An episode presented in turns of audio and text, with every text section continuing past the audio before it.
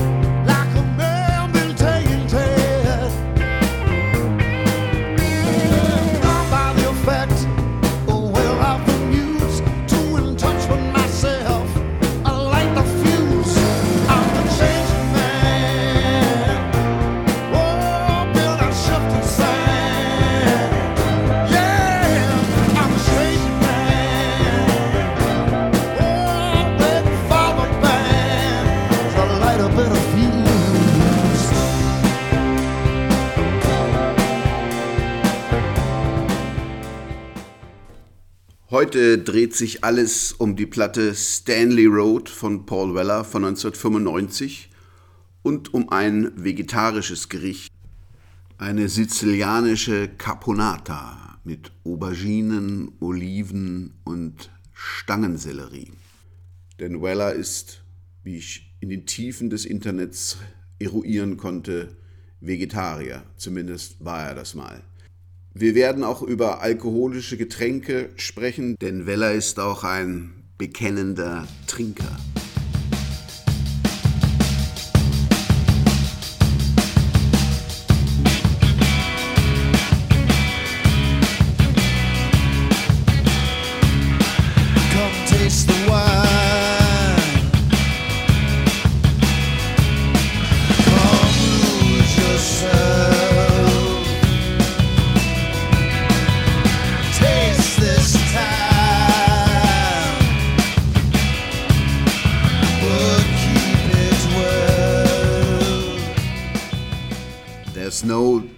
Drinking after you're dead. Paul Weller, der Mod-Father. Wir werden also auch ein bisschen über die Mod-Bewegung in England sprechen, über diese seltsamen Typen in schwarzen Anzügen auf Motorrollern, die auf Northern Soul stehen. Der Daily Telegraph schrieb kürzlich, abgesehen von David Bowie gibt es keinen britischen Solokünstler mit so einer vielfältigen, andauernden und immer nach vorne blickenden Karriere wie Paul Weller. Er hatte in seiner langen Karriere, Weller wird heuer 63, vier Nummer 1 Singles. Ich selbst höre Paul Weller seit ungefähr 1979. Mir haben damals die Texte gefallen und diese fast ungefilterte Wut, die mir bei The Jam entgegenschallte. Diese Wut kannte ich und ich konnte mich damals als 16-Jähriger in die Wut des 18, 19, 20-jährigen Paul Weller gut hineinversetzen. Paul Weller ist Gott, soll zu Jam-Zeiten Ende der 70er Jahre an englischen Hauswänden gestanden haben. Vielleicht steht es da noch immer.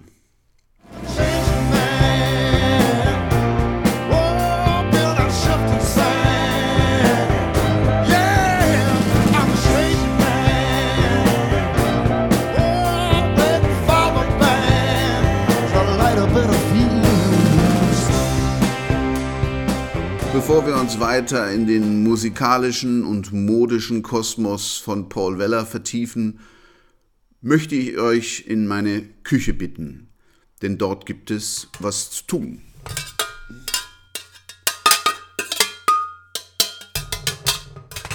So, liebe Leute, wir werden heute zusammen ein sizilianisches Gericht machen. Eine Caponata. Das ist auch ein gutes Gericht, was man so auf Partys mitbringen kann. Man kann da einen riesen Topf machen, das ist ja eigentlich eine, eine kalte Vorspeise oder ein Auberginensalat, wie auch immer man das nennen will. Und da kann man ordentlich, eine ordentliche Portion machen und bringt das mit.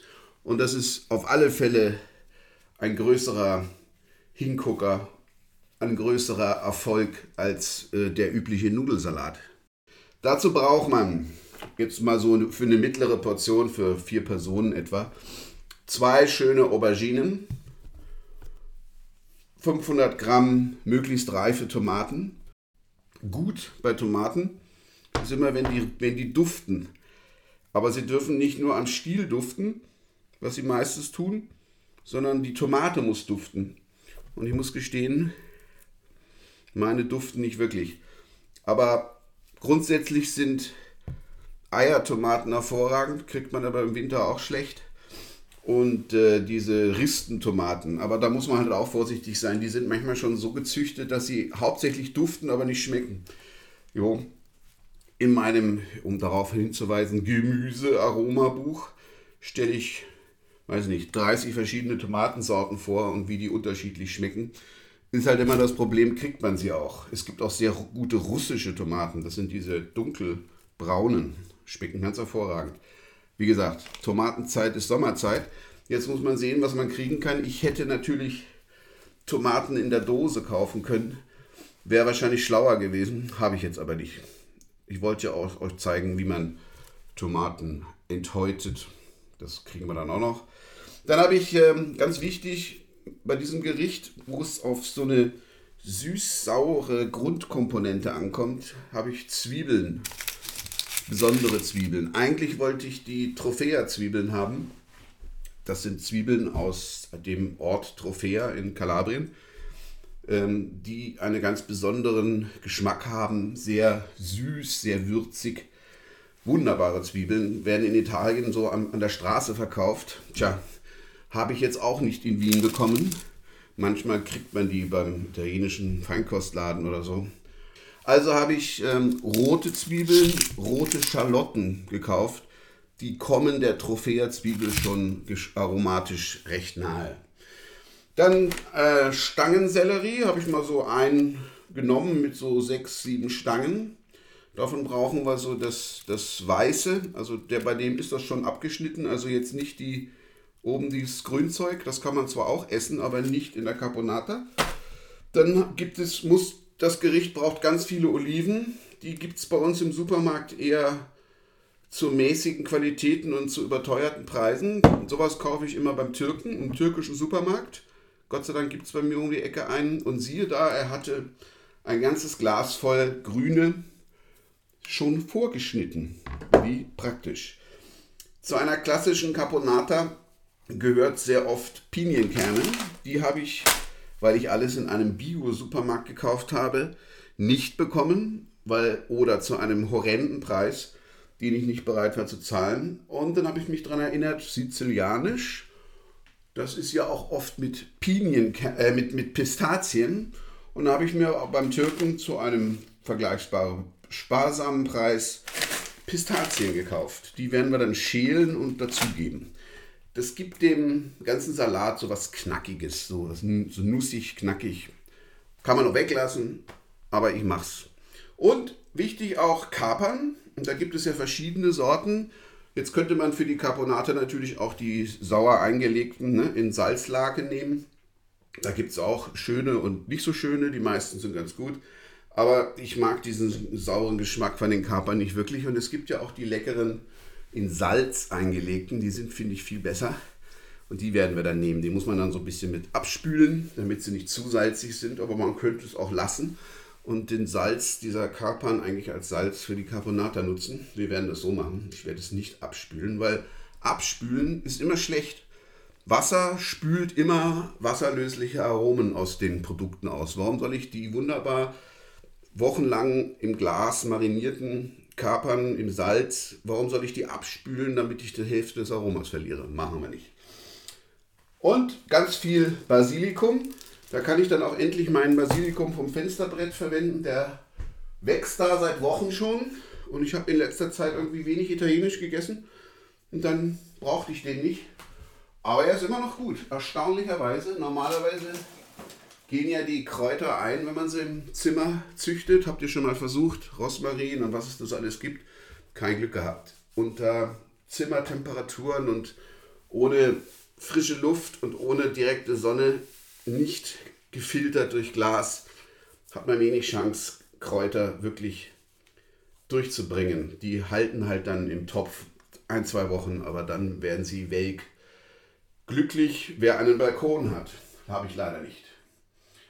Was brauchen wir noch? Ja, dann brauchen wir noch einen guten Weißweinessig. Was ist ein guter Weißweinessig? Ich habe zum Beispiel hier einen, habe ich vom letzten Urlaub in der Steiermark mitgebracht, einen weißen Balsamessig vom Gölles. Gölles ist ein Obstbauer und berühmter Schnapsproduzent in der Südoststeiermark. Und der hat auch ganz hervorragende Essige, die alle möglichen Aromen haben. Und da habe ich mir damals einen weißen Balsamessig gekauft. Also sozusagen das weiße Gegenstück zum Balsamico aus Modena, den berühmten. Und äh, man könnte natürlich auch den Balsamico aus Modena nehmen, den roten. Aber ich habe da in verschiedenen Rezepten geforscht und die nehmen alle Weißweinessig. Na gut, nehmen wir auch Weißweinessig, wir haben ihn hier da. Und natürlich ein schönes Olivenöl. Ja, da habe ich ja, das ist natürlich immer so eine Wichtigtuerei mit den Ölen. Jeder, der was auf sich hält, hat natürlich seinen Olivenbauern, bei dem er das alles bestellt. Den habe ich auch in Istrien, weil Istrien hervorragende Olivenöle macht. Vor allen Dingen, äh, bei denen kann man sich ziemlich sicher sein, dass das Olivenöl auch aus Istrien, also dass die Oliven aus Istrien sind und nicht von irgendwoher kommen. Und in irgendwelchen Fabriken verarbeitet werden und dann steht drauf natives Olivenöl aus Italien. Von persönlich, ne? also es ist ja wie immer bei Lebensmitteln, man muss den Leuten vertrauen können, so wie am Markt ich den Leuten vertraue, die dort das Gemüse anbieten, weil ich, es sind immer die gleichen Leute, ich gehe jede, jedes Wochenende dahin, ich weiß, wo die herkommen die haben ihre Adresse da stehen. Ich könnte theoretisch hinfahren, mir das angucken. Ja, kann ich mal machen. Und wenn da bei denen Bio draufsteht, ist das auch Bio. Und wenn es konventionell draufsteht, ist auch okay. Es schmeckt gut. Ich weiß, dass es gut schmeckt. Und wenn es nicht gut schmeckt, kann ich hingehen und sagen, hier Leute, die Pfirsiche vom letzten Wochenende, die waren nix. Und dann kann man darüber unter Männern reden. So, Ach ja, und um die Tomaten dann etwas tomatiger zu machen, weil sie ja aus dem Treibhaus kommen, habe ich noch ein Gläschen Tomatenmark gekauft. Damit haben wir alle Zutaten beisammen und können jetzt wieder zu Paul Weller zurückkehren.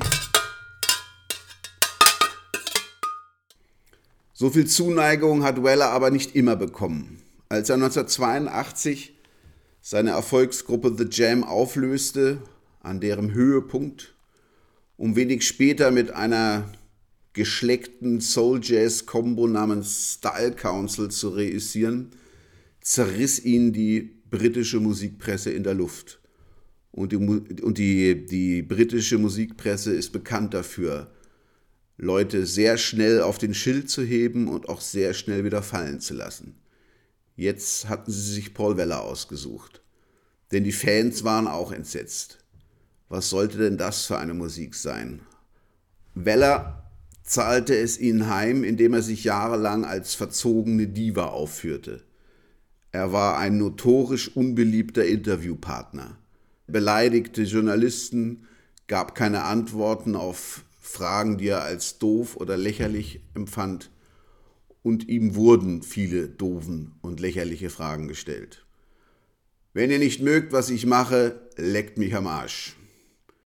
Mit dieser Attitüde ist er 1977 schlagartig in die Herzen und in die Köpfe einer ganzen Generation gestürmt. Das fand natürlich auch Klein Tomi in Nürnberg geil.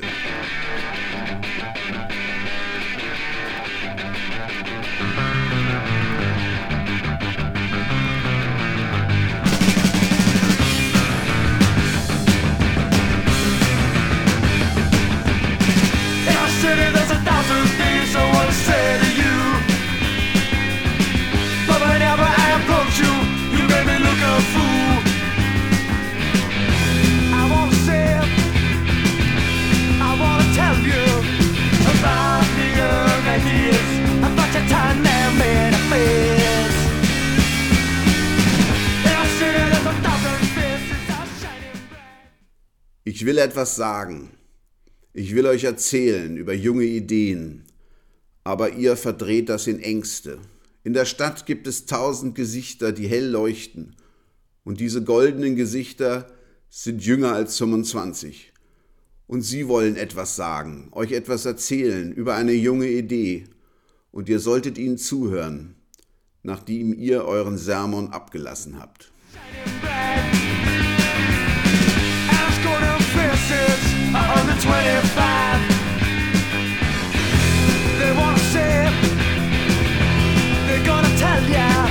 About the young idea, If man, yes, I know you said you're bitter.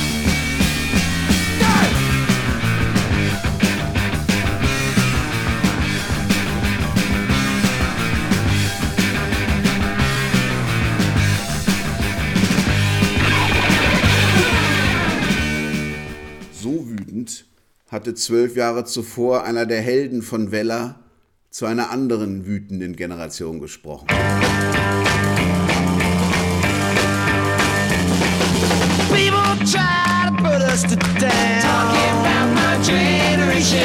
Just because we get around. Talking about my generation. Things they do look awful die before I get old Talking about my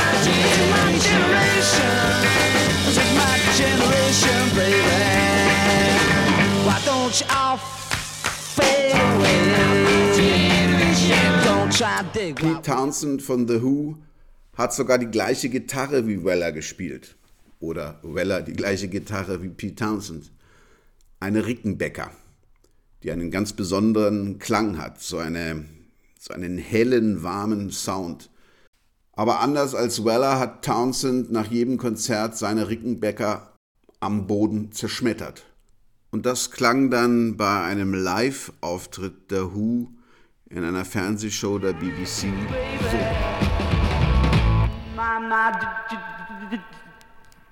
Generation.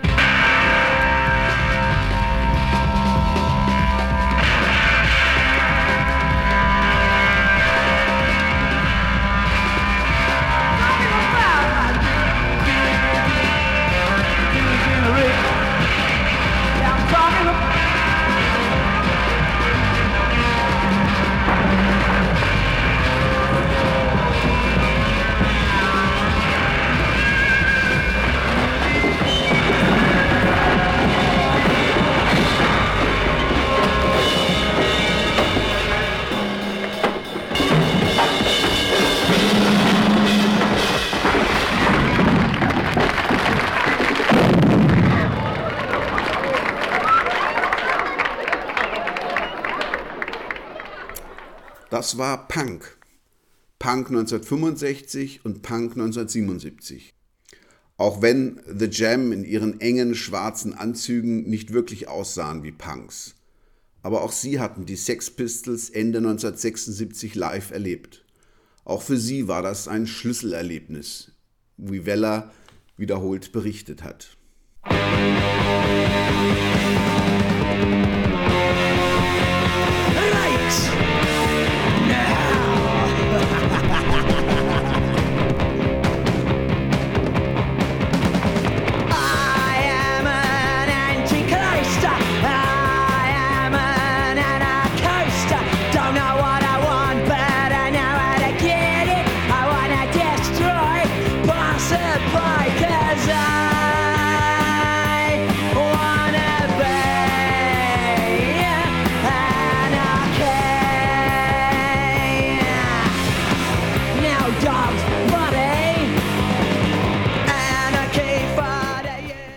Weller ist noch heute mit zwei von den Pistols persönlich befreundet. Nicht mit Johnny Lydon. Johnny Rotten, wie er sich damals nannte. Zwei Egomanen verstehen sich selten gut. Mit The Clash waren sie auf Tour, zerstritten sich aber, weil Weller sich auf offener Bühne abfällig über Punks geäußert hatte. Weller war ein Mod. Und ich werde immer ein Mod bleiben, sagt er sobald er darauf angesprochen wird. The Who waren auch Mods, die Kings waren Mods, Steve Marriott von den Small Faces war ein Mod. Dessen Haarschnitt hat Weller sogar eine Zeit lang imitiert. The Jam gehörten wie Secret Affair oder die Dexy Midnight Runners zur zweiten Modwelle in den 70ern, die The Who mit ihren Album und vor allem dem Film Quadrophenia ausgelöst hatten. Hier ein Lied aus Quadrophenia.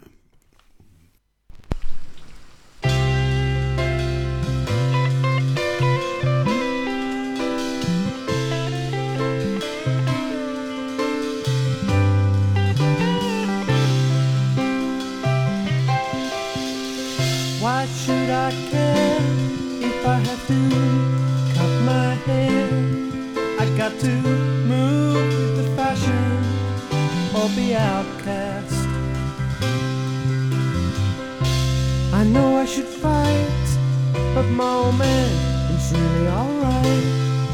And I'm still living at home, even though it won't last.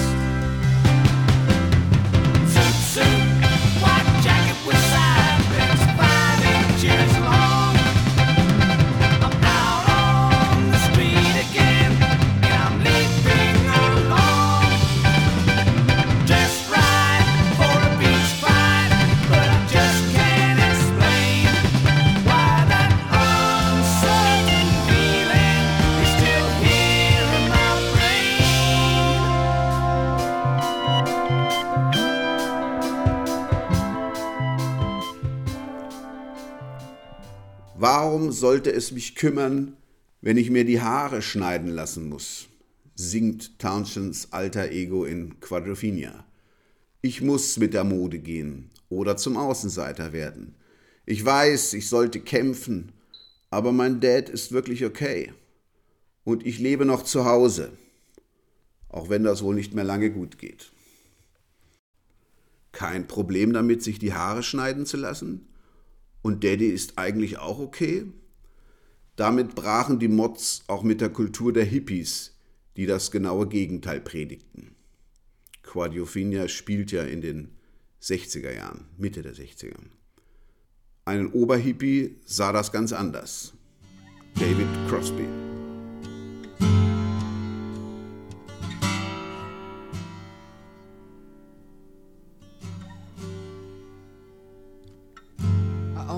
Cut my hair.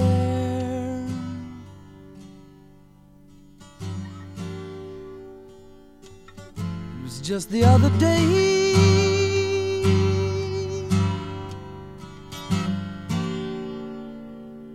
It was, it was getting kind of long. I could have said it was but I didn't, and I wonder why.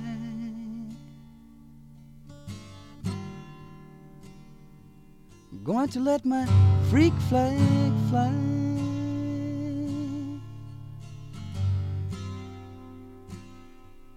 You know, I feel like I owe it to someone.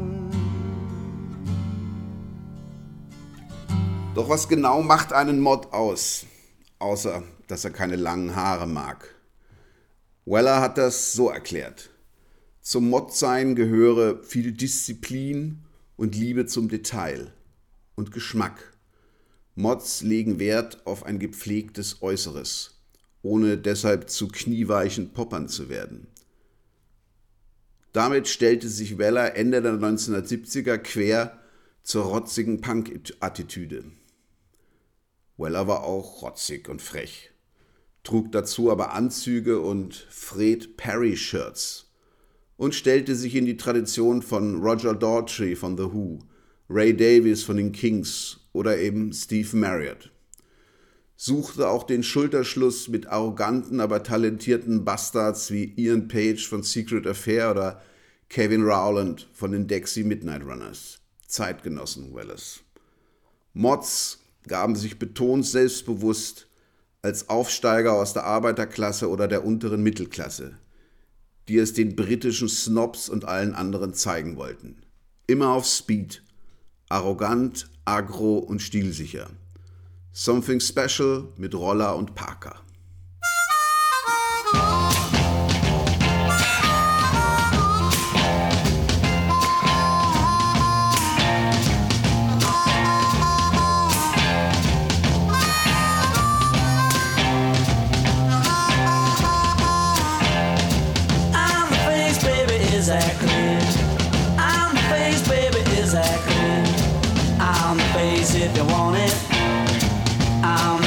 if you wanna do.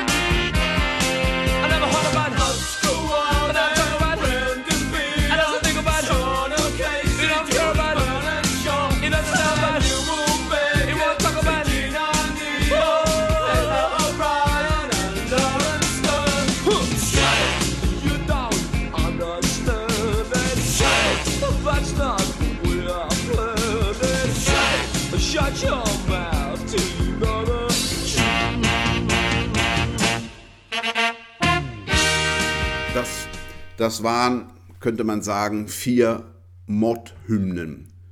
von den Who, den Small Faces, Secret Affair und den Dexys Midnight Runners. Weller hat mal gesagt, dass die Konzerte Ende der 70er, Anfang der 80er extrem aggressiv waren. Also seine Konzerte mit The Jam. Im Publikum lauter gut gekleidete Hooligans of Speed, die aussahen wie er. Dexys Midnight Runners eben. Dieser Hasssong auf eine Femme Fatale von einem Live-Bootleg lässt das ganz gut spüren, obwohl es eigentlich eine Ballade ist.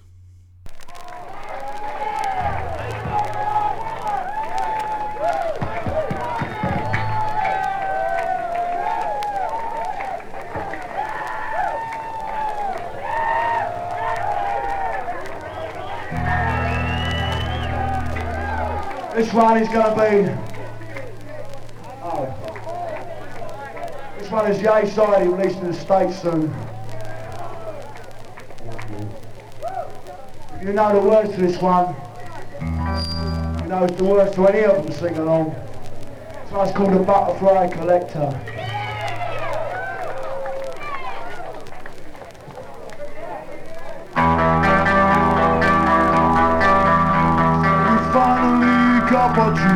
You wanted. You could choose your own. I'll make you walk light. When you just can't get any higher, use your senses to suss out the sweet climber. And the small fame that you've acquired brought you into cold status Got to be a sort of character I said was but so much more Boy, you weren't kind Cause you want their minds You just don't care Cause you got no pride. It's just that face And your proud face. That fools Aber wie gesagt, auf dem Höhepunkt des ganzen Irrsinns, als The Jam vier Nummer 1 Singles hatten und ein Nummer 1 Album, ließ Paul Weller alles platzen. Weil er dem Druck, noch einen Hit schreiben zu müssen, dem Druck, immer kommerzieller zu werden, entgehen wollte. Und weil ihn das Trio Jam, das er jetzt zehn Jahre betrieben hatte, anfing zu langweilen. Er hatte mit dem Keyboarder Mick Talbot eine neue Muse getroffen. Jetzt wollte er Jazz machen, Soul, Pop, Musik für Erwachsene. Der Falkland Creek hatte ihn politisiert. Jetzt wollte er die hartherzige neoliberale Politik Maggie Thatchers anprangern. Und zwar im slicken Gewand des Sophisticated Pop. The Style Council war ein Gesamtkunstwerk, das nicht jeder verstand. Ich damals auch nicht. Ich wollte The Jam wieder haben. Ende der 80er auch nicht mehr seine Plattenfirma. Als Weller auf den Hype House, also elektronische Tanzmusik, aufzuspringen versuchte, ließ ihn Polydor fallen. Schon die Platte davor, Confessions of a Pop Group, fanden viele ziemlich anstrengend.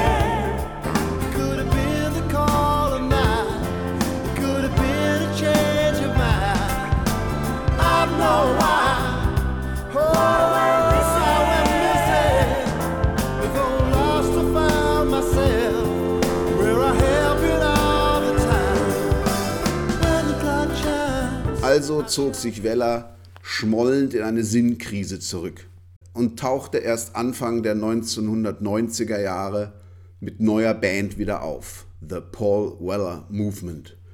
Mit der zog er durch kleinere Clubs, spielte in halbleeren Hallen, niemand schrieb mehr Vergleiche mit Gott an Hauswände.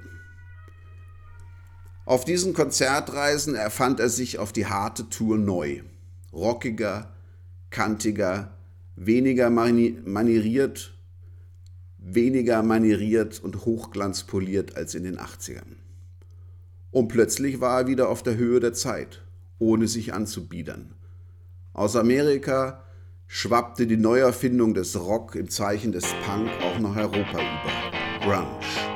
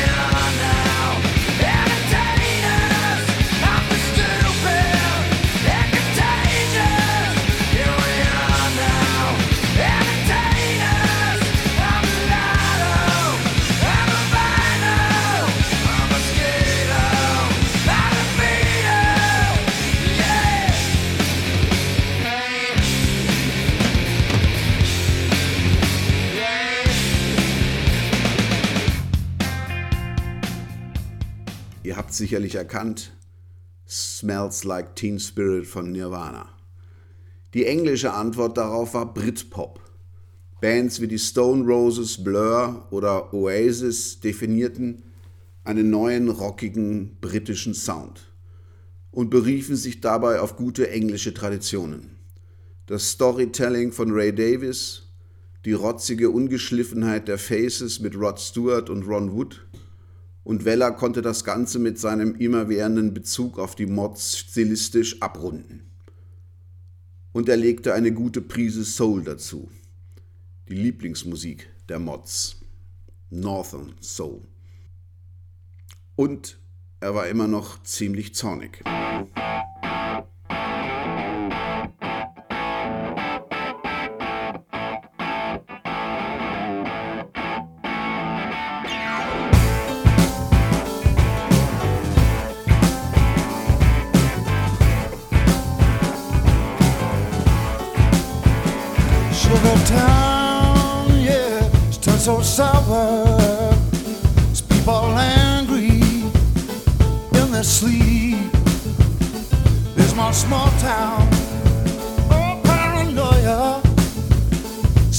down this evil She.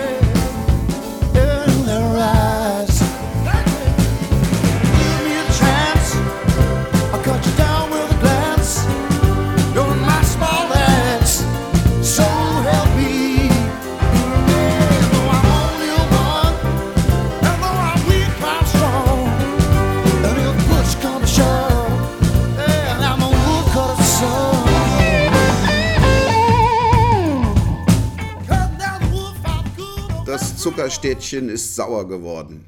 Seine Bewohner sind wütend, wenn sie schlafen. Und die Kleinstadt Paranoia fließt durch ihre bösen Straßen. Du kannst sagen, es ist die Stunde der Hexen. Du kannst fühlen, wie die Spannung steigt, wenn der Raum sehr still wird und der Hass in ihre Augen steigt. Ihr gebt mir besser eine Chance. Ich werde euch niederstrecken mit einem einzigen Streich, ja, mit meiner kleinen Axt. Also helft mir auch, wenn ich nur einer bin und schwach. Ich bin trotzdem stark. Und wenn es darauf ankommt, bin ich der Sohn vom Holzfäller. Und ich fälle das Holz zum Vorteil von allen. So, bevor wir jetzt alles kurz und klein schlagen, sollten wir uns vielleicht wieder unserem Auberginen-Olivensalat zuwenden. Hm? Jetzt geht's ans Kochen. Zurück in die Küche.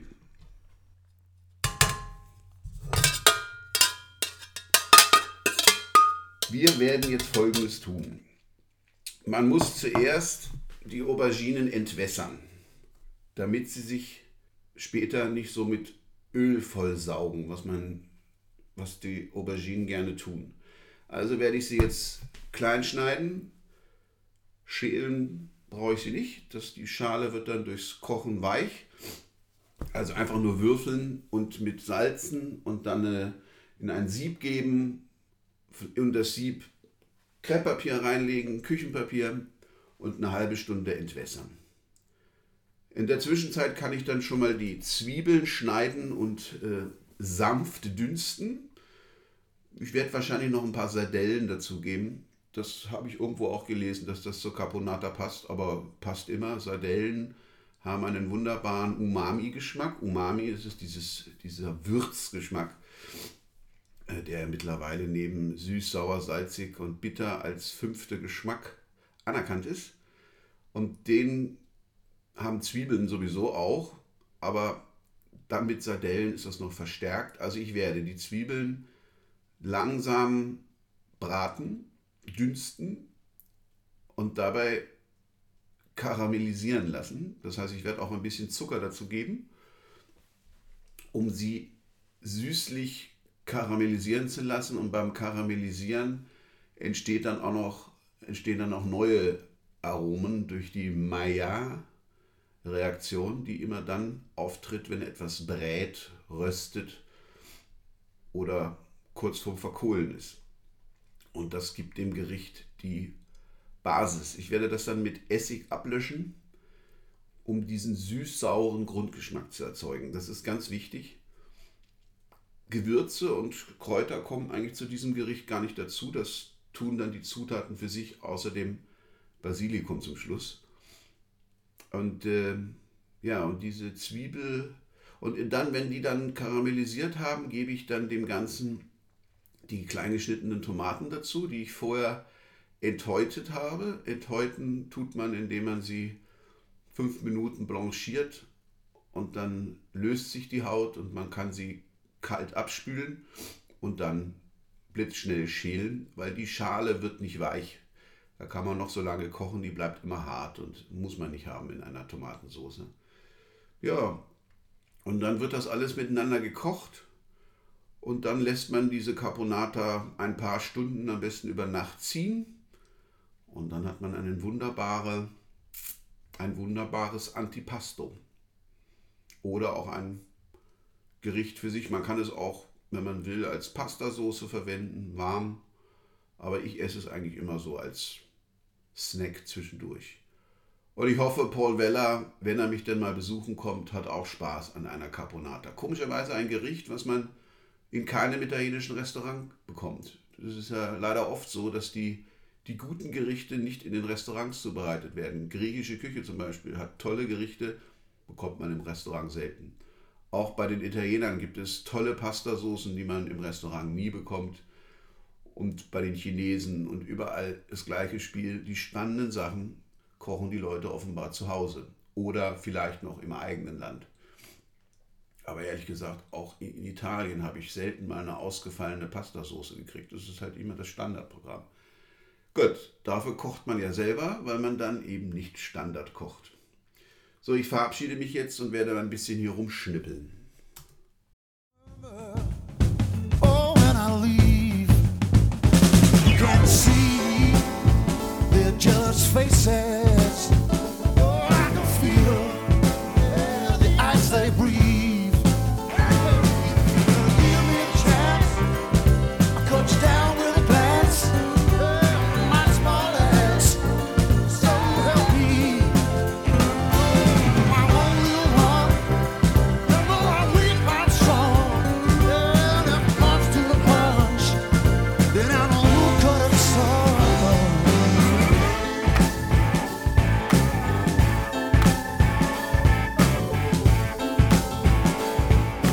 Jetzt hieß der Premierminister Tony Blair und predigte Cool Britannia. Es ging wieder aufwärts mit England, auch mit Paul Weller. Mit Stanley Road stand er 1995 wieder auf dem Gipfel. Die Platte schlug ein wie eine Bombe und etablierte Weller endgültig als Mod Father. Stanley Road stieg im Mai 1995 gleich auf Platz 1 in die Charts ein, blieb dort über ein Jahr und verkaufte sich mehr als eine Million Mal. Zitat Weller, ich war am Boden und habe ungeahnte Höhen erreicht. Diese Extreme scheinen außerhalb meiner Kontrolle zu liegen. Was das auslöst, habe ich versucht, in meine neuen Songs einzufangen. Im sexy Video zur Single-Auskopplung The Changing Man sieht man ihn in seinem lässigen Mit-90er-Outfit. Das war schon was anderes als diese neonfarbene Polunder mit Stein Council. Jetzt sind es hellbraune Lederjacke, schwarz-weiß gepunktetes Sakko und endlich mal ein anständiger Haarschnitt mit Fransen bis dicht über die Augen. Weller sieht mit Ende 30 fit, jung und verdammt cool aus.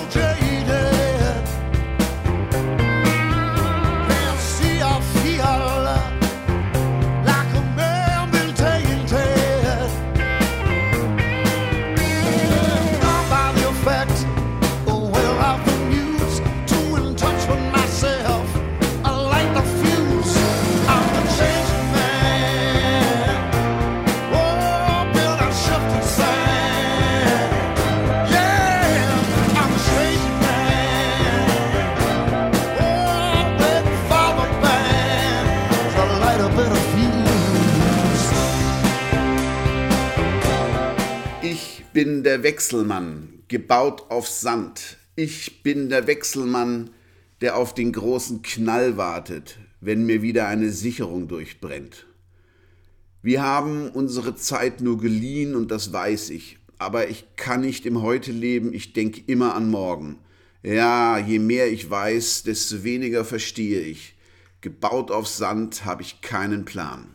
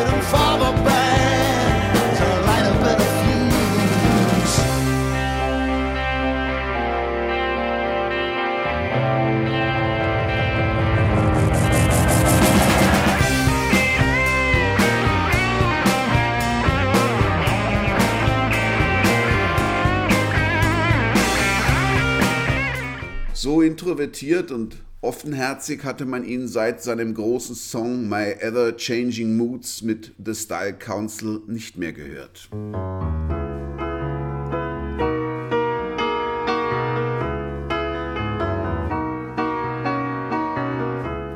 Turns to moonlight, and I'm at my best, yeah. Praising the way it all works, and gazing upon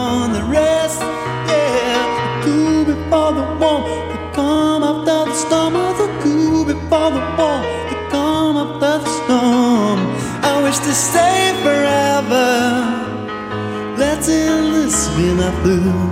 Oh, but I'm caught up in a whirlwind and my ever changing moods, yeah. Ich bin begeistert, wie alles klappt und schaue auf den Rest herab.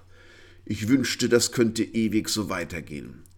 Aber mich erfasst der Wirbelsturm meiner ständig wechselnden Stimmungen. Die Vergangenheit ist unser Reservoir, die Gegenwart unser Scheitern und die Zukunft verlassen wir immer zu spät. Ich wünschte, wir würden endlich vernünftig werden und erkennen, dass es keine Wahrheit gibt. So, ich bin jetzt hier gerade am Auberginen vorbereiten. Also wie gesagt, man schneidet diesen Strunk, der ungenießbar ist, ab und den Rest in würfelgroße Stücke. Und dann kommen die in so ein Sieb, wo man unten mit etwas Küchenpapier einsetzt, dass es die austretende Flüssigkeit auffängt. Und dann Salz drüber, natürlich Meersalz. Wenn man schon was Mediterranes macht, sollte man Meersalz verwenden. Auch wenn man natürlich lange darüber streiten kann, ob man den Unterschied bei den Salzen wirklich schmeckt. Aber ich glaube ja. Für mein Aromabuch haben wir das ziemlich intensiv untersucht und da gibt es ja australisches Flusssalz und Himalaya-Salz und Meersalz und Kristallsalz und sonstige Salze. Und ich finde schon, dass einen Unterschied schmeckt. Man schmeckt es nicht, wenn man es direkt so probiert, aber wenn man damit kocht, jo, also das normale Kochsalz aus der Bad Reichenhalter Saline hat irgendwie keine Energie. Gut, wir wollen hier nicht rumesoteriken, aber ich wollte euch noch erzählen, wie dass es mir unheimlich Spaß macht, mit den Händen beim Kochen Dinge zu tun. Also ich hasse es, mit den Händen zu essen, aber beim Kochen, jetzt zum Beispiel die Auberginen mit dem Salz zu vermischen oder Hackfleisch, faschiertes, wie man in Österreich sagt, mit den Händen durchzuwalken, mit den Eiern, das finde ich gut. Hat so was Elementares. So, wir stellen also dieses Ding jetzt mal, die, die Auberginen im Sieb, stellen wir mal ins Waschbecken, damit die da vor sich hin machen können. Ich habe ja so eine kleine Küche, dass ich immer Platzprobleme habe.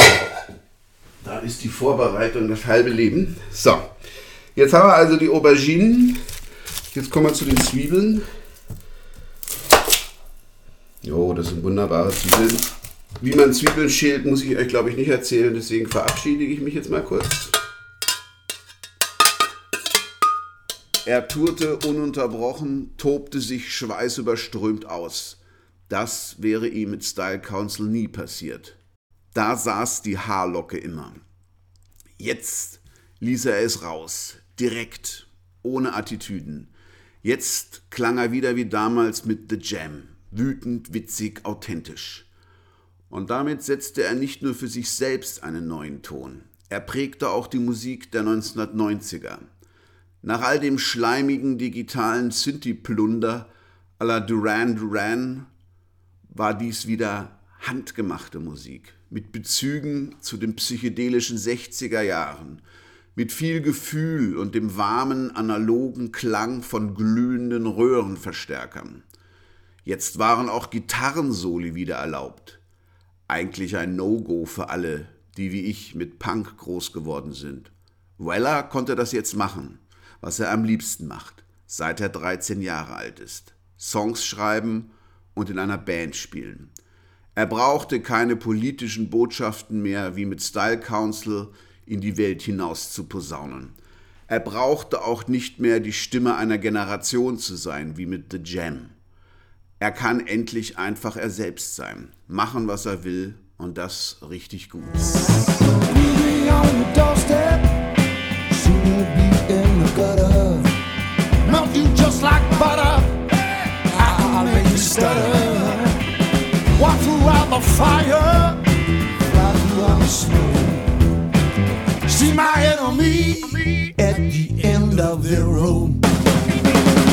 Walk on piles of needles, what they can do. Walk on you the splinter, king of the zoo.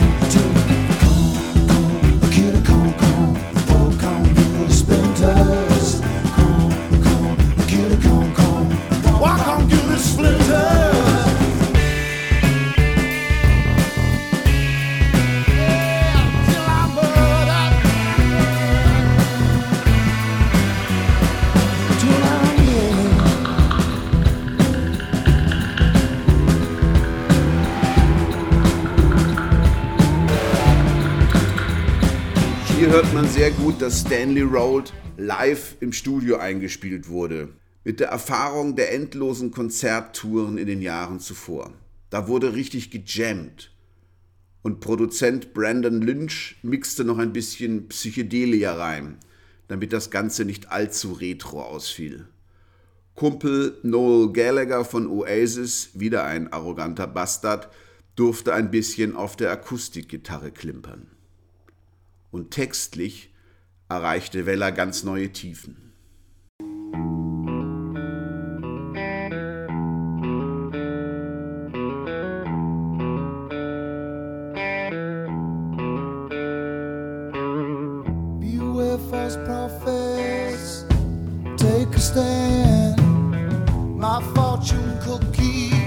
Cracked up in my hand.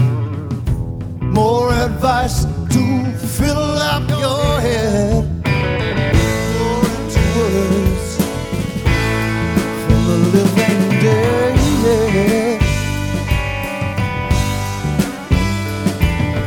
Seek to explain what really be said.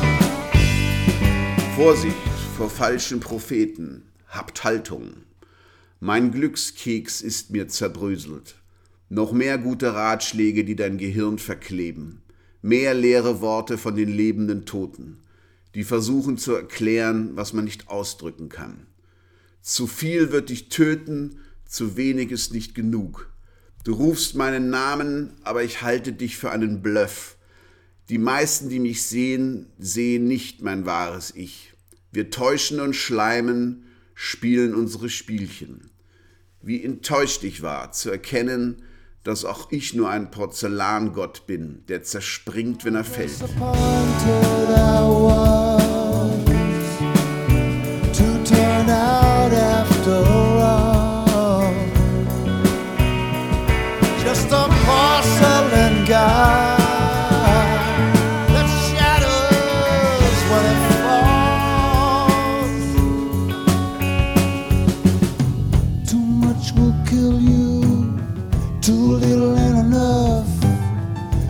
Shout my name, but I call your bluff. Most who see me, see me not for real. We fake and fall, playing games till dawn. I can see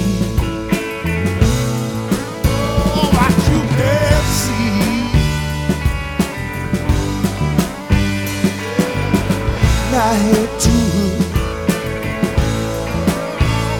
I hate to watch your hating me. How disappointed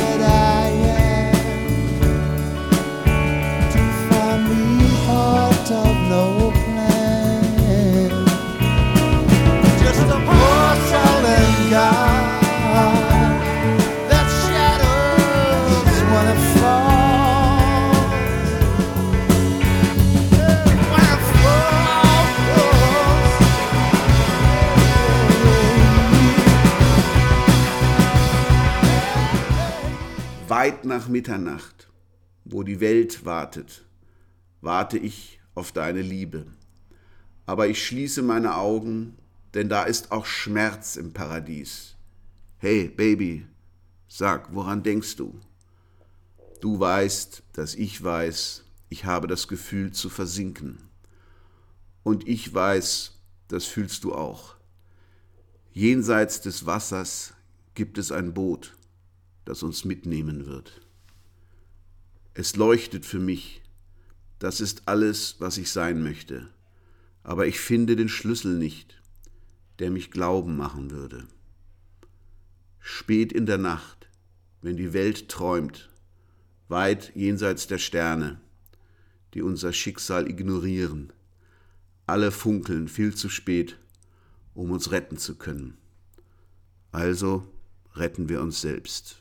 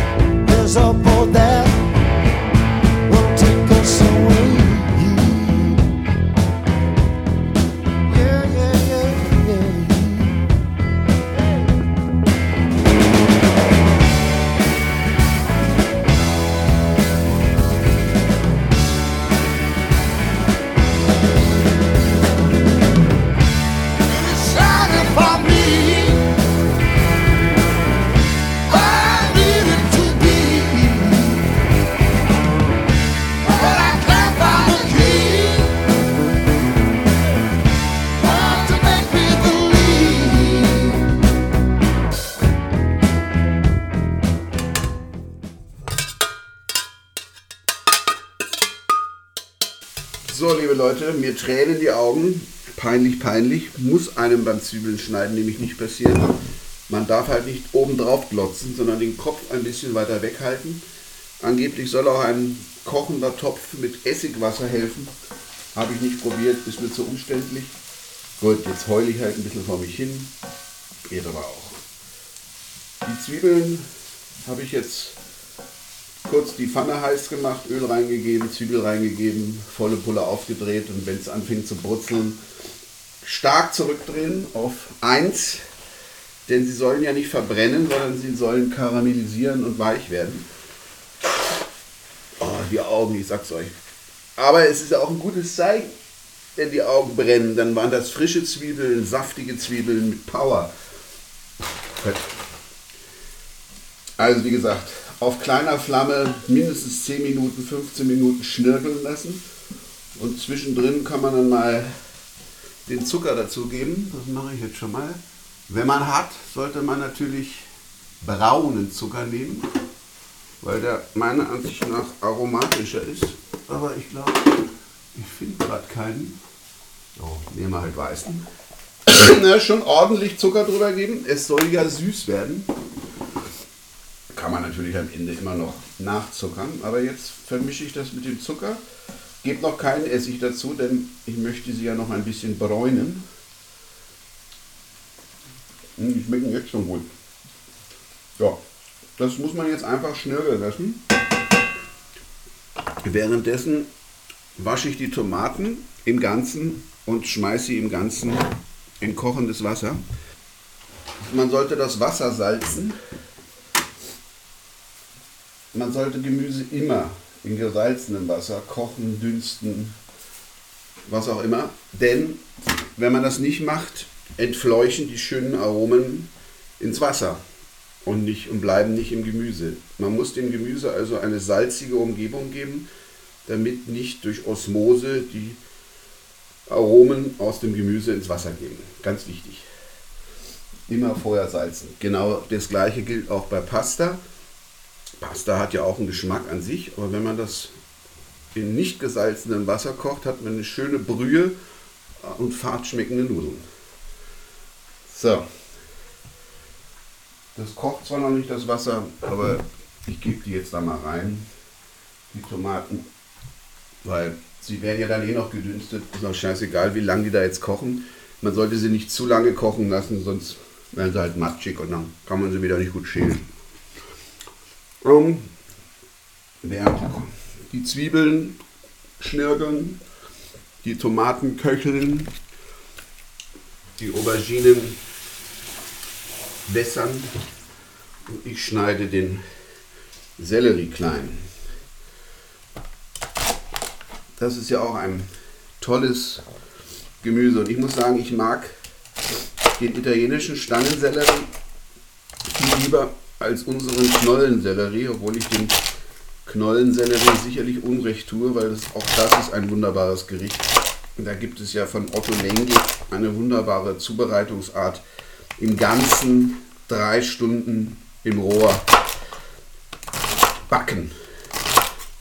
Ich habe es noch nicht probiert, ich werde es probieren und wenn es wirklich gut ist, euch mal als Gericht vorschlagen. Ihr könnt ja schon überlegen, in welchem Künstler man mit Sellerieknollen glücklich machen könnte. Schwierig. Aber vielleicht den Engländern, denn die haben ja ein etwas geschädigtes Verhältnis zum Gemüse, weil die englische Küche ist ja berühmt berüchtigt dafür, dass sie wässrigen Rosenkohl und wässrige, überhaupt wässrige Gemüsesorten machen, weil die machen nämlich den Fehler, sie kochen das Gemüse erstens zu lang und ohne Salz. Das kann nichts werden. So. Den Sellerie jetzt geschnitten, da muss man weiter nichts machen. Der kommt dann später dazu. Ich sehe aber gerade, aufgrund der Zutaten, die hier so um mich rumliegen, das wird ganz schön viel. Also muss ich eine große Pfanne nehmen. Und da habe ich ja meinen wunderbaren Wok. Ein Wok sollte jeder im Haushalt haben. Eine eiserne Pfanne, in der jetzt gerade die Zwiebeln vor sich hin schnirkeln, weil die eisernen Pfannen eben nicht Teflon beschichtet sind und erstens das Teflon nicht abgehen kann und Krebs erregen kann, sondern sie ist unkaputtbar und sie gibt wirklich, wenn man was anbraten will, dann brät es auch an. Es ist ja eigentlich widersinnig, eine beschichtete Pfanne zu nehmen, um dann Steaks darin scharf anzubraten, weil das backt nicht an, es entwickelt sich nicht das, was sich entwickeln soll. Idiotisch. Eine Pfanne für Anfänger, Entschuldigung, wie ich das so sage. Also Eisenpfannen oder hier mein Wok, der auch nicht Teflon beschichtet ist, sondern auch aus Eisen. Und da geht ordentlich was rein. Das Gute am Wok ist ja, dass der unten spitz zuläuft. Noch besser natürlich für Gas, weil dann, aber ich habe nur meinen Elektroherd. Und da kann man dann immer so das Gemüse oder die, die, das Bratgut so durchziehen. Unten sehr heiß, am Rand mittelheiß und das ist genau richtig, um, die, um den Garprozess zu kontrollieren. So, meine Zwiebeln sind immer noch nicht richtig weich, aber das gehen wir in Zeit. Man muss beim Kochen auch Geduld haben. Eine Sache, die mir leider abgeht, aber davon ist dann halt Kochen auch nicht nur ein, eine sehr entspannende Tätigkeit, weil man so ganz bei sich ist und den Zutaten und mit Dingen zu tun hat, mit Händen Dinge machen kann. Wir als Kopfarbeiter haben das ja manchmal ganz gern, wenn man mal was in Händen machen kann. Ja, und dann ist Kochen eben nicht nur entspannend, sondern für mich selbst auch ein bisschen eine Übung in Geduld. Wir könnten die Oliven, die ich ja wie gesagt fixfertig im Glas habe, erstes mal probieren. Ich hoffe, dass die gut sind. Ja. Schmecken halt wie grüne Oliven in Salzlake. Aber ich habe dieses Carbonato ja schon öfter gemacht. Und wenn man da jetzt Oliven mit Stein nimmt, können ja auch schwarze sein. Man wird, kriegt man schon einen Föhn, wenn man die alle erstmal entkernen muss. Das ist schlimmer als bei Kirschen. So, ich habe jetzt die Oliven hier, das sind wahrscheinlich auch zu viele. Ich sag mal, wie viel brauchen wir da? Die sind ja sehr intensiv im Geschmack, man darf nicht zu viele nehmen. Also im Glas sind abgetropft 350, davon nehme ich jetzt mal die Hälfte. Kann man ja zum Schluss auch noch dazugeben, wenn man glaubt. Aber die sollen auch mit, mitgedünstet werden. Wie gesagt, nicht zu viele Oliven nehmen, sie können streng werden. Das mit den Pistazien, da warte ich noch. Die muss ich ja auch aus ihrer Schale rausholen und mir überlegen, ob ich sie im Ganzen reingebe. Jo, die gebe ich im Ganzen rein, damit man was zu knabbern hat. So, die Zwiebeln werden jetzt hier schon ganz schön, sie werden langsam braun und weich, sind aber noch nicht karamellisiert. Ich drehe jetzt mal ein bisschen hoch, damit die auch wirklich karamellisieren und nicht nur gezuckert sind. Ist ja ein Unterschied. Karamellisieren, wie gesagt, erzeugt ja noch zusätzliche Aromen außer dem Süßen. Eben Karamellaromen. Sehr beliebt in vielen Gerichten. Und die sizilianische Küche ist ja eine spannende Küche, weil dort sich arabische und europäisch-mediterrane Einflüsse treffen. Die Sizilien hat ja viele Herren gehabt, Griechen, Araber, Normannen, Franzosen, alle haben ihre landestypischen Kochtechniken und Zutaten mitgebracht und das führte natürlich dazu, dass die sizilianische Küche eine sehr vielseitige Küche ist. Übrigens in Sizilien selten gut. Ja, es ist traurig, aber wahr. Jedenfalls durch meine Sizilien-Aufenthalte habe ich selten dort wirklich gut gegessen. Aber nichtsdestotrotz ist das eine tolle Küche, weil sie eben auch diese arabischen Einflüsse hat. Also die Oliven zum Beispiel, die Pistazien, die Rosinen. Rosinen. In das Gericht gehen wir noch Rosinen dazu. Kapern haben wir ja schon gesagt. Rosinen. Da muss ich nur mal schauen, ob man Rosinen im Haushalt haben. Das ist natürlich auch so ein Ding. Man sollte so ein paar Grundnahrungsmittel haben. Aber das führt jetzt zu weit. Aber man kann natürlich alles, was getrocknet ist, vorrätig haben. Oh, ich fürchte meine Rosinen. Tamarinde. Aber auf Stanley Road gibt es auch Platz für Balladen wie You Do Something to Me, das Weller bis heute gerne auf seinen Konzerten spielt.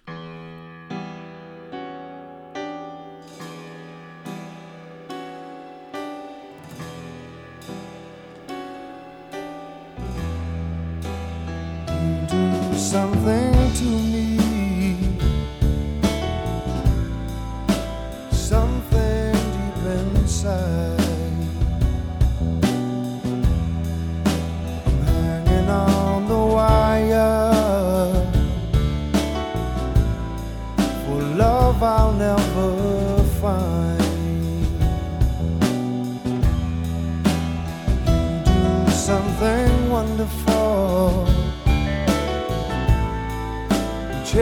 it all away. Mixing my emotions throws me back.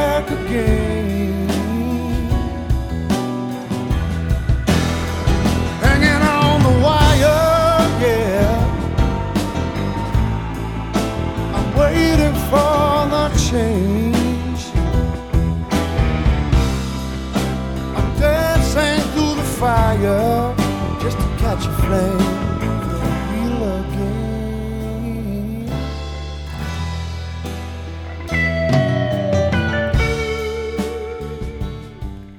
Und immer wieder Northern Soul, die Lieblingsmusik der Mods.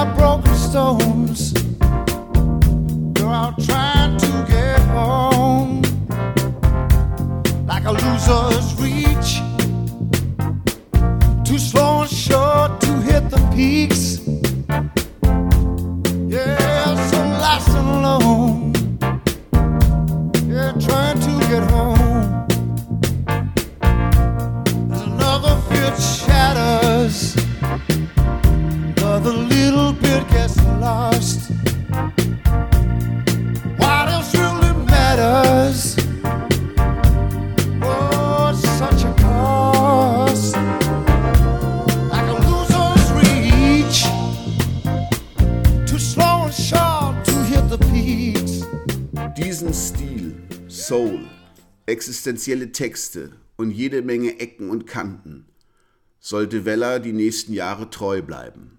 Jede neue Platte von ihm wird seitdem von Kritik und Fans gleichermaßen bejubelt. Manchmal hat man das Gefühl, Paul Weller könne machen, was er will, seine englische Fangemeinde findet alles gut. Aus der kontinentalen Distanz muss man anmerken, dass manches arg pathetisch rüberkommt, manches auch einfach im Experimentellen stecken bleibt, im Anspruch, sich immer weiterzuentwickeln. Darin ähnelt Weller anderen großen Künstlern wie Neil Young oder Nick Cave. Auch wenn nicht jeder Twist gelingt, sie haben sich noch nicht aufs alten Teil zurückgezogen. Sie erfinden sich immer wieder neu, auch jenseits der 60. Wer hätte das gedacht, als ein wütender 18-Jähriger 1976 seinen ersten Plattenvertrag unterschrieb? Chapeau, Paul, und bitte nicht müde werden. There's plenty more fish in the sea to fry.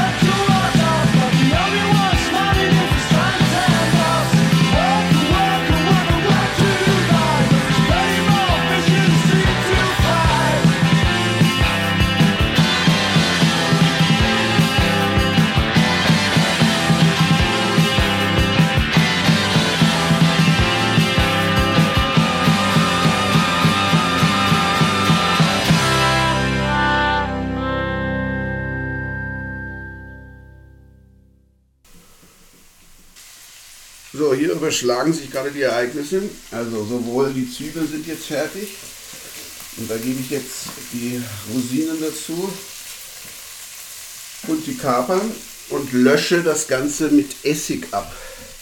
Das heißt, ich gieße einfach einen Schwapp Essig dazu. Nicht zu viel, aber durchaus ordentlich. Also ich würde mal sagen, so ein Schnapsglas voll. Und gebe jetzt die Tomaten dazu. Man kann ja den Essig nachher immer noch dazu geben, wenn es zu wenig war. Oh, das duftet. Der Essig ist ja Wahnsinn. Das Beste am Kochen ist ja, dass es immer so gut riecht. Die ganze Wohnung Außer man kocht Kohl, aber ich finde selbst Kohl riecht gut, wenn man den richtig macht. Aber die ganze Wohnung duftet nach Essen. Nach gutem Essen. So, die war überhaupt kein Problem, die Tomaten zu häuten. Ich habe sie einfach mit im Topf, so wie sie sind, mit kaltem Wasser überspült und jetzt im Ganzen da reingegeben. Jetzt schneide ich sie noch in der Pfanne klein. Ist auch ein Vorteil einer gusseisernen Pfanne. Man braucht, hat kein Problem, dass man irgendwelche Oberflächen zerkratzt, weil es gibt ja keine, die man zerkratzen könnte. Und wenn die Pfanne saudreckig ist und angebrannt und unappetitlich aussieht, kann man sie mit so Stahlwolle wieder sauber kriegen. Ein unkaputtbares Küchengerät, eine gusseiserne Pfanne. So, jetzt ist das hier schon recht voll in der Pfanne. So, da ich vermute, dass die Tomaten nicht wirklich tomatig sind, helfe ich ihnen ein bisschen und gebe noch zwei Esslöffel Tomatenmark dazu. So, dann haben wir also eine vor sich hin köchelnde.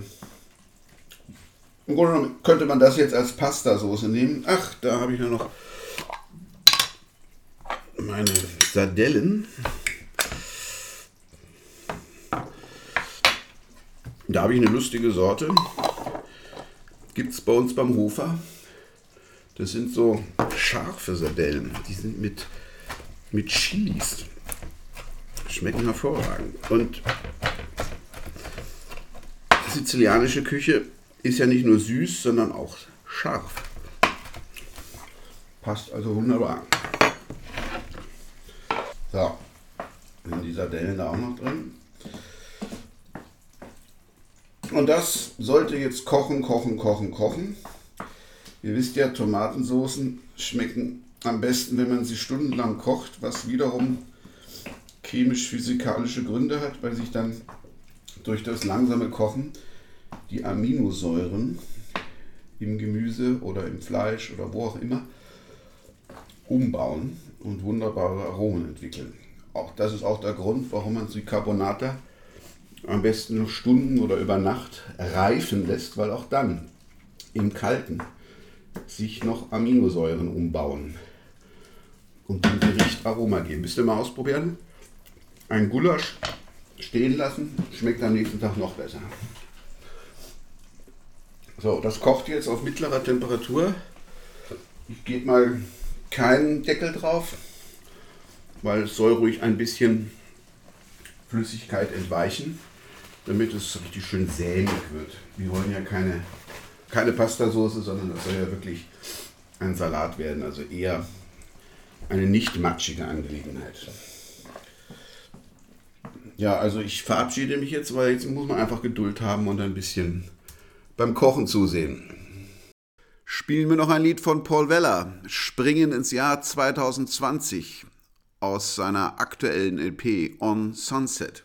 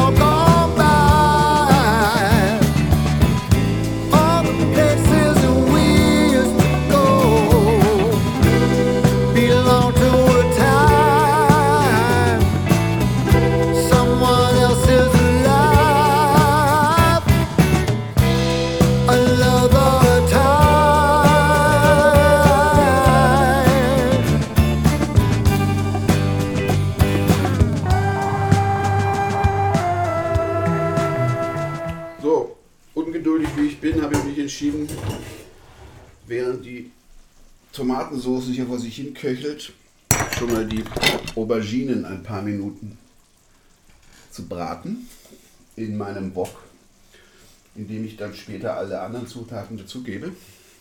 Also wieder ein bisschen Öl in die Pfanne. Bisschen, also ordentlich. Ich bin ja sowieso beim Kochen eher für Gutes und davon möglichst viel. Jetzt lassen wir das heiß werden. Rühren derweil hier. Ja, man sieht schon, die wird sämig. Schmeckt übrigens schon hervorragend. Auch das mh, finde ich eine der größten Freuden beim Kochen. Man kann peu à peu durch ständiges Schmecken und Naschen mitverfolgen, wie sich die Gerichte verändern, wie sich die Geschmäcker verändern, wie sich die Texturen verändern, die Konsistenz vorragend. Mm, meistens bin ich ja dann satt nach dem Kochen, aber ist auch nicht so schlimm. So, wenn man nicht sicher ist, ob das Fett heiß genug ist, ist es immer gut, wenn man irgendwas hineinwirft, ein Stückchen Zwiebel oder Knoblauch. Alias Knoblauch. Wollen wir Knoblauch in das Gericht geben? Nein, wir lassen den mal weg. Man muss nicht überall Knoblauch dazu geben. Und wenn dieses Teilchen, was man da reingeworfen hat, Blasen wirft, dann ist das Fett heiß. Was es jetzt zum Beispiel noch nicht ist. Weil wenn man zum Beispiel die Auberginen in zu kaltes Fett gibt, dann saugen die sich nur blöd voll und ist nicht gut. Man sollte die, die Sachen in heißes Fett geben, die man braten will. Immer wieder umrühren. So, jetzt brutzelt das kleine Stück Sellerie, was ich da reingegeben habe. Und jetzt kommen die Auberginen dazu. Ich mache das jetzt mal in zwei Tranchen, damit das nicht. Also wenn man was braten will und nicht nur dünsten, sollte man nicht zu viele Sachen auf einmal in die Pfanne geben, weil dann, weil die entwickeln ja Wasserdampf und wenn das zu viel ist, dann brät man nicht, sondern dann dünstet man. Also das gilt auch für klein geschnittenes Fleisch, was man anbraten möchte. Portionsweise anbraten, nicht zu viel nehmen, weil sonst dünstet es und brät nicht. Und wir wollen jetzt auch die Auberginenstückchen goldbraun braten, damit sie Aroma bekommen. Weil ihr wisst es ja, gerade Auberginen schmecken ja eigentlich nach nichts im rohen Zustand. Aber wenn man die röstet oder brät, nicht kocht, röstet oder brät, dann erst bekommen sie ihren typischen Auberginengeschmack. Man kann auch ganze Auberginen am offenen Gas, an der offenen Gasflamme rösten. Und daraus gibt es dann ein wunderbares Baba Ganoush, eben mit diesem und dann die, die, die Haut, die dann verbrennt, natürlich entfernen. Das brauchen wir jetzt beim Braten nicht, weil so, so heiß wird es ja hier nicht. Aber diese, diese verbrannte Haut gibt den Auberginen diesen ganz besonderen Geschmack, den man beim Baba Ganoush so liebt. Also hier passiert jetzt ordentlich was. Zwei dampfende Platten. Die Tomatensauce entwickelt sich auch gut. Und wenn die jetzt so ein bisschen eingekocht ist, werde ich dann schon die Oliven dazugeben.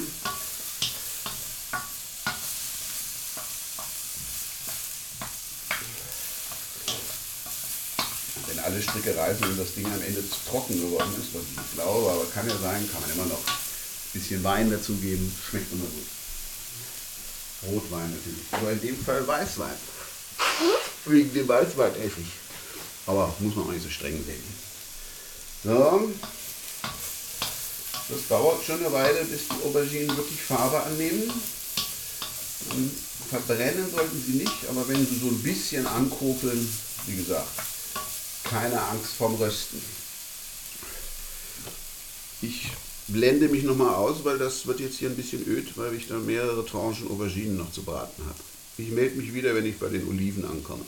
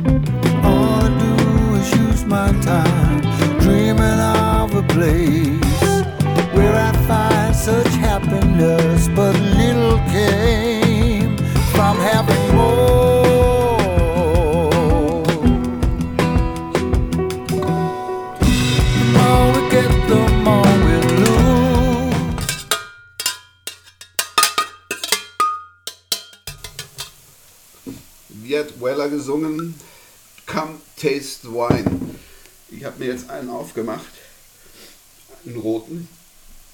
Keinen sizilianischen. Erstens habe ich gerade keinen da. Zweitens mag ich nicht wirklich sizilianischen Rotwein. Der ist mir zu wuchtig.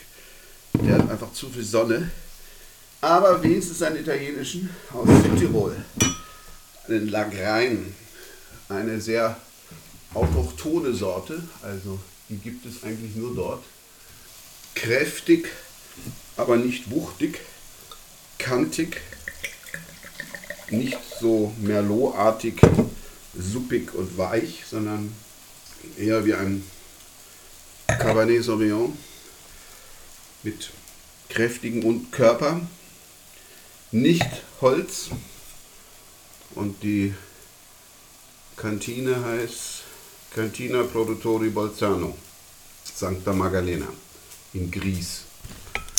Recht bekannt. Ja, schmeckt super. Den könnte man auch noch an, an die Soße geben. Mache ich jetzt auch. Die wird nämlich doch schon ziemlich trocken. Schütte ich halt noch ein halbes Gläschen Wein rein. Also so ein Schwapper, 0,1 ungefähr. So, meine Auberginen haben mein, fast mein gesamtes Öl aufgebraucht. Jetzt könnte man sagen, boah, so viel Öl. Aber erstens saugen die Auberginen das einfach immer auf. Und Öl ist halt auch ein Geschmacksträger, Fett. Und kann das ganze Gericht nur besser machen. Wir brauchen ja am Ende dann kein Öl mehr dazu geben. Also wir müssen den Salat ja nicht anmachen, weil der ist ja warm und angemacht. So, ich habe jetzt die Auberginen goldbraun bekommen, zumindest ein bisschen. Gebe den Rest wieder dazu in die große Pfanne und haue jetzt die Tomaten drüber.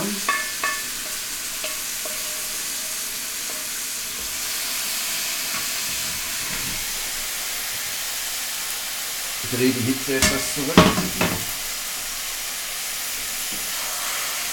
Oh, das ist ja mm, da duftet.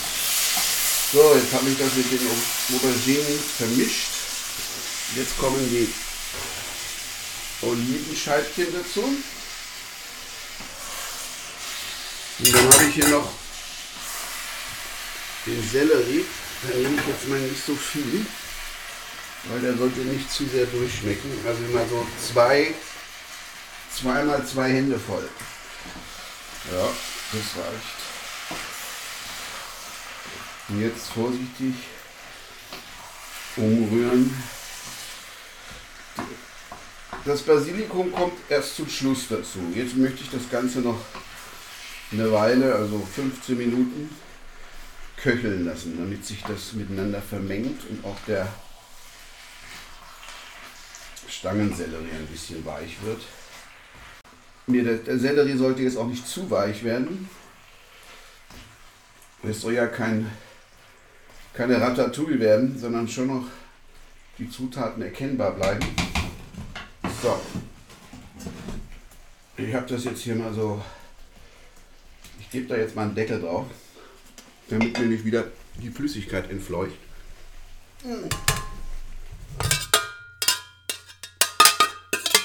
So, ich habe jetzt in der Zwischenzeit Pistazien gepult, ist auch ein mühsamer Job, aber es lohnt sich. Auch farblich passen die natürlich wunderbar an das Gericht und ich köchle jetzt hier diese Caponata und sehe, sie ist saftig, aber nicht flüssig. Eigentlich genau richtig. Das koste ich mal. Die Auberginen sind noch ein bisschen zäh. Und der Sellerie noch, weiß Gott, nicht weich. Also können die ruhig noch ein bisschen. Auf alle Fälle fehlt Salz. Aber das kann man zum Schluss ja noch dazugeben. Pule ich noch ein bisschen weiter Nüsse. So, so, wir nähern uns jetzt der Vollendung. Ich habe jetzt mal ein gutes Salz. Ich habe hier so ein besonderes Himalaya-Salz gekauft. Also nicht das übliche Himalaya-Salz, sondern ein, fragt mich nicht, ein anderes. Da sieht man auch so ein paar Einsprengsel im Salz. Das ist nicht rein weiß, sondern da sind noch irgendwelche Ablagerungen drin, was ja immer gut ist für den Geschmack. Ich habe gemerkt, das Gericht ist auch noch nicht süß genug und nicht sauer genug. Trotz des Weins gebe ich jetzt noch ein bisschen, also einen ordentlichen Schwapp von dem Weißweinessig dazu. Denn es soll ja tatsächlich süß-sauer schmecken. So, es nähert sich jetzt von der Konsistenz her der Vollendung an. Die Auberginen sind weich. Ich würde sagen al dente. Also noch ein bisschen bissfest. Und vor allem die anderen Sachen sind auch noch nicht weich. Ich gebe ihm noch 5 Minuten. Derweil ich den Basilikum vorbereite. Die Pistazien habe ich jetzt auch schon reingegeben. Und beim Basilikum habe ich eine kleine Überraschung. Ich habe mir eben überlegt, während ich da diese langweiligen Pistazien pulte,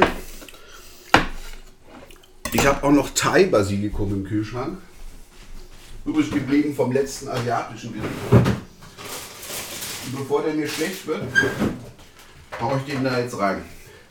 Thai-Basilikum schmeckt ja deutlich anders als den uns bekannteren italienischen Basilikum, Genovese. Er ist würziger, schärfer, weniger süß. Aber ich denke mir, bei einem sizilianisch-orientalischen Gericht kann ein bisschen Schärfe nicht schaden. Drum gibt es jetzt Thai-Basilikum und italienischen Basilikum. Das ist ja auch ein, ein Gewürz, von dem man nicht genug in die Speisen geben kann. Wunderbar. Aber wie gesagt, beim Basilikum immer nach dem Kochen, weil sonst die köstlichen ätherischen Öle kaputt gehen. Ich zerhack jetzt den Basilikum so ein bisschen und werde ihn dann mit dem italienischen mischen. Und wir haben ein mediterranes Gericht mit leichter asiatischer Note. Aber das fällt wahrscheinlich nur uns Spezialisten auf. Die werden ja jetzt auch keine Sojasauce dazu geben. Oh Gott bewahre, man sollte. Fusion-Küche ist ja ganz fein, aber ich finde nicht in einem Gericht, sondern eher nacheinander. So, ich habe jetzt den Basilikum dazugegeben, rühre das Ganze jetzt nochmal durch, werde es noch ein bisschen pfeffern und zu dem Thai-Basilikum nochmal. Das ist natürlich ein typisches Beispiel dafür, dass Kochen auch immer kreative Resteküche ist. Man hat meistens zu viel Zeug oder zu wenig. Man muss dann ein bisschen improvisieren. Und da kann man sich ruhig was trauen. Also, ob man da jetzt Thai-Basilikum dazu gibt, das oder normalen Basilikum, macht keinen großen Unterschied. Das gibt vielleicht eine kleine andere Note, aber es ist jetzt nichts, was, womit man das Gericht ruinieren kann. Und ob man jetzt Pistazien oder Mandeln oder Pinienkerne dazu gibt, ist auch nicht so tragisch. Geschmackssache, was gerade da ist. Wie gesagt, die Pinienkerne hätte ich nicht schälen brauchen, die kriegt man geschält. Wäre natürlich einfacher gewesen. Aber ich wollte mal Pistazien ausprobieren. Mit Pinienkernen kannte ich schon. Schmeckt hervorragend. Das ist ja das, was in dem Pesto al Giovanese drin ist, Pinienkerne. Leider halt zu teuer, weil auch mühsam. Die muss man ja aus diesen Putzelküh, wie der Franke sagt, aus den, wie sagt man auf Hochdeutsch, das, was an den Nadelbäumen hängt, an den Pinien. Da muss man die ja erst rausholen. Und das ist sicherlich keine Arbeit, die Maschinen machen, vermute ich mal. Also das muss jemand per Hand machen und dann wissen wir, das wird teuer. Mm. Also, das ist jetzt schon mal sehr gut. Aber es fehlt ihm noch das Nachziehen. Deswegen mache ich jetzt im wahrsten Sinne des Wortes den Deckel drauf und lasse es ein paar Stunden stehen. Es wird noch besser schmecken. Und ich glaube auch, dass es kalt besser als warm schmeckt. Wir werden es sehen. So, liebe Leute, diesmal ist es ganz schön lang geworden. Ich hoffe, ich habe euch nicht allzu sehr gelangweilt, aber manche Gerichte sind dann doch komplizierter. Die Carbonate hat übrigens hervorragend geschmeckt und ich konnte mich mehrere Tage daran laben. Das war Paul Weller und sizilianische Caponata. Ich danke fürs Zuhören. Bis bald. Baba.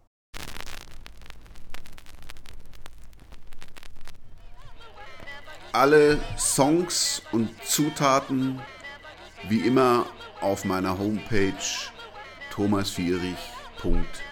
Never